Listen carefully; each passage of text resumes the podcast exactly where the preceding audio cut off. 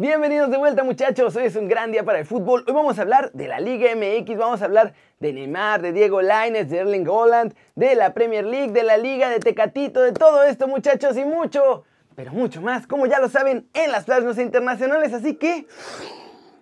Intro papá.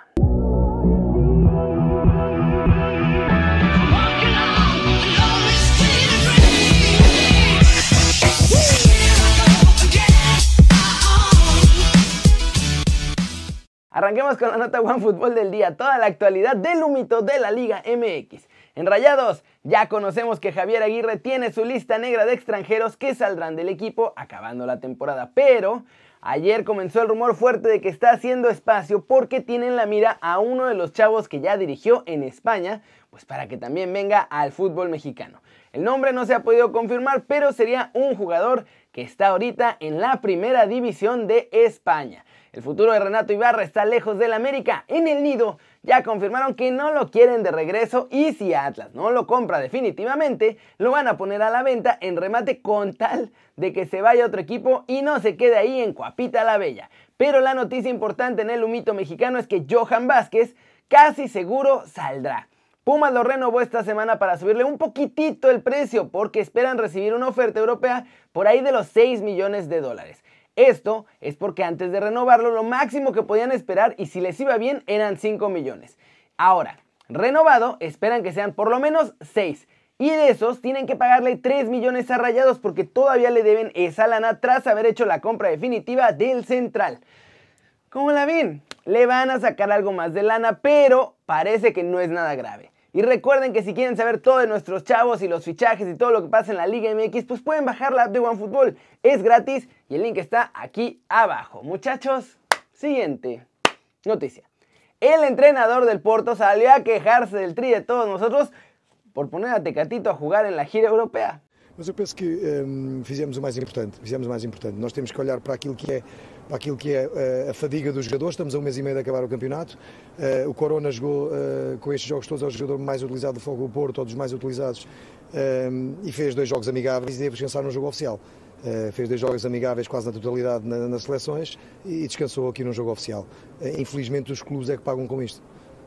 Hoje, para, para montar o 11, Sérgio, teve que estar quase com, com pinças, quase ali a medir o que é que podia exigir de cada jogador? Sim, eh, tive. Eh, o Zaidu chegou eh, no último dia, como o Corona já disse. E vinha tocado aparentemente. Vinha, sim, sim. O Corona é exatamente igual, o Mbemba também tem sido os jogadores mais utilizados. Como la ven, y también se quejó de Portugal, pero está clarísimo que lo que no quiere es que nadie le toque a su tecatito.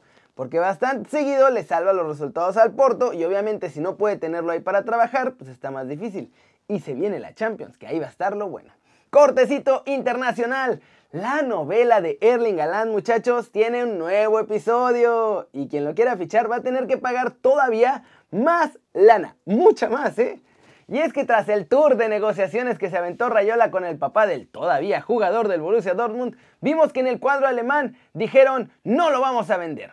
Así que ya ahí, de entrada, van a poner un precio más alto para espantar a los interesados. Pero eso no es todo, porque ese tour de promoción para el jugador no es gratis tampoco. ¡Oh no! ¡Oh no, no, no! Como los que se pueden encargar de convencer a Erling Galán de firmar por un equipo o por otro son precisamente el papá y Mino Rayola, ya salió a la luz que además de lo que haya que pagar por el fichaje de Erling, el club que lo desee va a tener que abonarle 20 milloncitos más a la cuenta de Mino Rayola y otros 20 milloncitos más a la cuenta del papá del jugador. Y ahí ya son 40 millones más lo que el Borussia decida pedir por el chavo finalmente. Pasemos con Diego Lainez, porque salió el rumor loquísimo y buenísimo también de que el Atlético de Madrid lo quiere y suena como una gran oportunidad. Pero la verdad no parece que pueda pasar y tampoco parece que fuera buena idea si pasa. Y es que el medio local de Sevilla, El Desmarque, publicó que el cuadro colchonero puso la mira en Dieguito Lainez para reforzar su ataque la próxima temporada. Hasta ahí suena mega cool, que un grande lo tenga en mente, pero ojo, no parece nada real este mito porque el Betis la tiene clarísima. Diego no está en la lista de transferibles. Eso significa que si cualquier club lo quiere comprar, van a tener que pagar su cláusula de rescisión completita. ¿Y saben de cuánto es esa cláusula? Pues de nada más 75 millones de euros, ahí humildemente. No solo eso, el Atlético no es que esté en la mejor situación financiera como para apostar por un chavo, aunque no fuera Lainez, un chavo así, con ese precio que no está totalmente consolidado. Y bueno, supongamos que así fuera. Ir al Atlético de Madrid para Diego Lainez tampoco sería el mejor camino porque tendría una competencia todavía más dura de la que tiene en el Betis solo para poder jugar habitualmente. Nada más hay que ver cómo sufre el más guapo de todos nosotros para jugar y eso que él sí es un consolidado allá en Europa. Otro ejemplo bueno es Joao Félix, que llegó como megabombazo estrella y pagaron una fortuna por él y tampoco es ni cerca de ser indiscutible de Simeone. Así que lo siento muchachos, ya sé que sonaba muy padre que Dieguito llegara a un club grande, pero todavía le falta, hay que ser pacientes, un añito más, que se consolide bien y entonces sí pensar en el salto. Y bueno, también que mejore la situación económica, porque quien sea que lo quiera comprar va a tener que pagar por lo menos esos 75 millones de euros. Y ahora sí, vámonos. ¡Vámonos! Con el resumen de los mexicanos en el extranjero, logrando todo que jugaron, o por lo menos que sus equipos jugaron, porque hubo unos que estuvieron sin estar. En Holanda, día y la noche, muchachos. Eric Gutiérrez vio su tercer partido consecutivo desde la Vancomer con el PSB. Los granjeros ganaron 3 a 0, pero nuestro chavo sigue sin jugar. Caso contrario, el de Edson, que aún regresando de jugar con el Tri, hoy fue titular, se echó los 90 minutos en el triunfo del Ajax 2 a 1 sobre el Herenfen y aunque no fue su mejor partido como central, la verdad el gol entró por ahí por su zona, tiene ya el Ajax asegurado prácticamente el título. 11 puntos de ventaja sobre el PSB con un partido menos, así que casi, casi, casi son campeones en Holanda. En Portugal el Boavista le gana 2 a 0 al Beleneses, pero nuestro chavo Jesús Gómez se quedó en la Vancomer los 90 minutos. En España, el Betis empató un gol con el Cádiz en un partido en el que Guardado no estuvo porque se lesionó otra vez y en el que Dieguito Lainez se quedó viendo todo el juego desde la Vancomer. El que sí jugó lo hizo bien, pero tampoco pudo ayudar mucho a su causa fue Héctor Herrera, que entró al minuto 74 del partido entre el Atlético de Madrid y el Sevilla.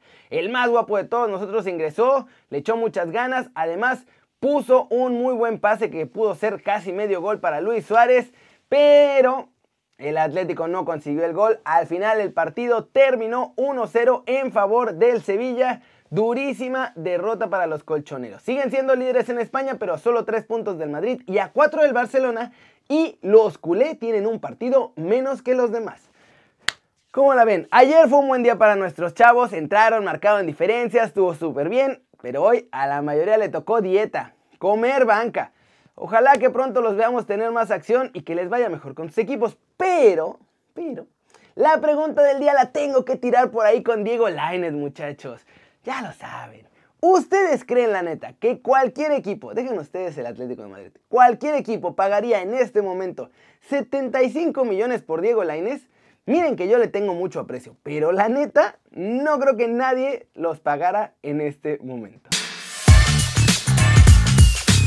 Flash News, un golecito de Willock fue suficiente para que el Newcastle empatara el Tottenham Hotspur en la jornada 30 de la Premier League. Los de José Mourinho estuvieron dejándose llegar un montón después de que Harry Kane había marcado un doblete y fueron castigados al final por no proponer algo distinto.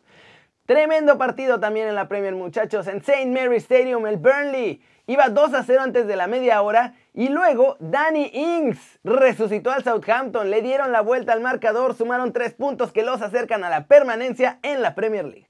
Por otro lado, un doblete de Trezeguet, que marcó sus dos goles entre el 78 y el 81, remontaron al Fulham y le dieron el triunfo al Aston Villa este domingo. Oli Watkins hizo el 3 a 1 para sellar este triunfo. En Alemania, el Unión y el Hertha Berlín firmaron empate a un gol en el derby. El empate se antoja insuficiente, no le sirve a unos para entrar a Europa y a otros no les sirve para salvarse. Stuttgart derrotó 1-0 al Werder Bremen en este partido de la jornada 27 de la Bundesliga. El Stuttgart está intentando ahí amarrar puestos europeos al final de la temporada y aguas porque el Werder de Florian Kohfeldt se desinfla. ¿Cómo la ven muchachos? Y eso es todo por hoy. Muchas gracias por ver este video. Denle like si les gustó. Métanle un zambombazo durísimo a la manita para arriba si así lo desean. Suscríbanse al canal si no lo han hecho. ¿Qué están esperando muchachos? Este va a ser su nuevo canal favorito en YouTube. Denle click a la campanita para que hagan marca personal a los videos que salen cada día. Ya se la sándwich muchachos. Yo soy Kerry. Siempre me da mucho gusto ver sus caras sonrientes, sanas y bien informadas. Y perdónenme, ya sé que no hicimos desde la redacción hoy. El Dan y yo amanecimos destruidos. Pero mañana con todo, desde la redacción, once y media de la mañana. Chau, chau.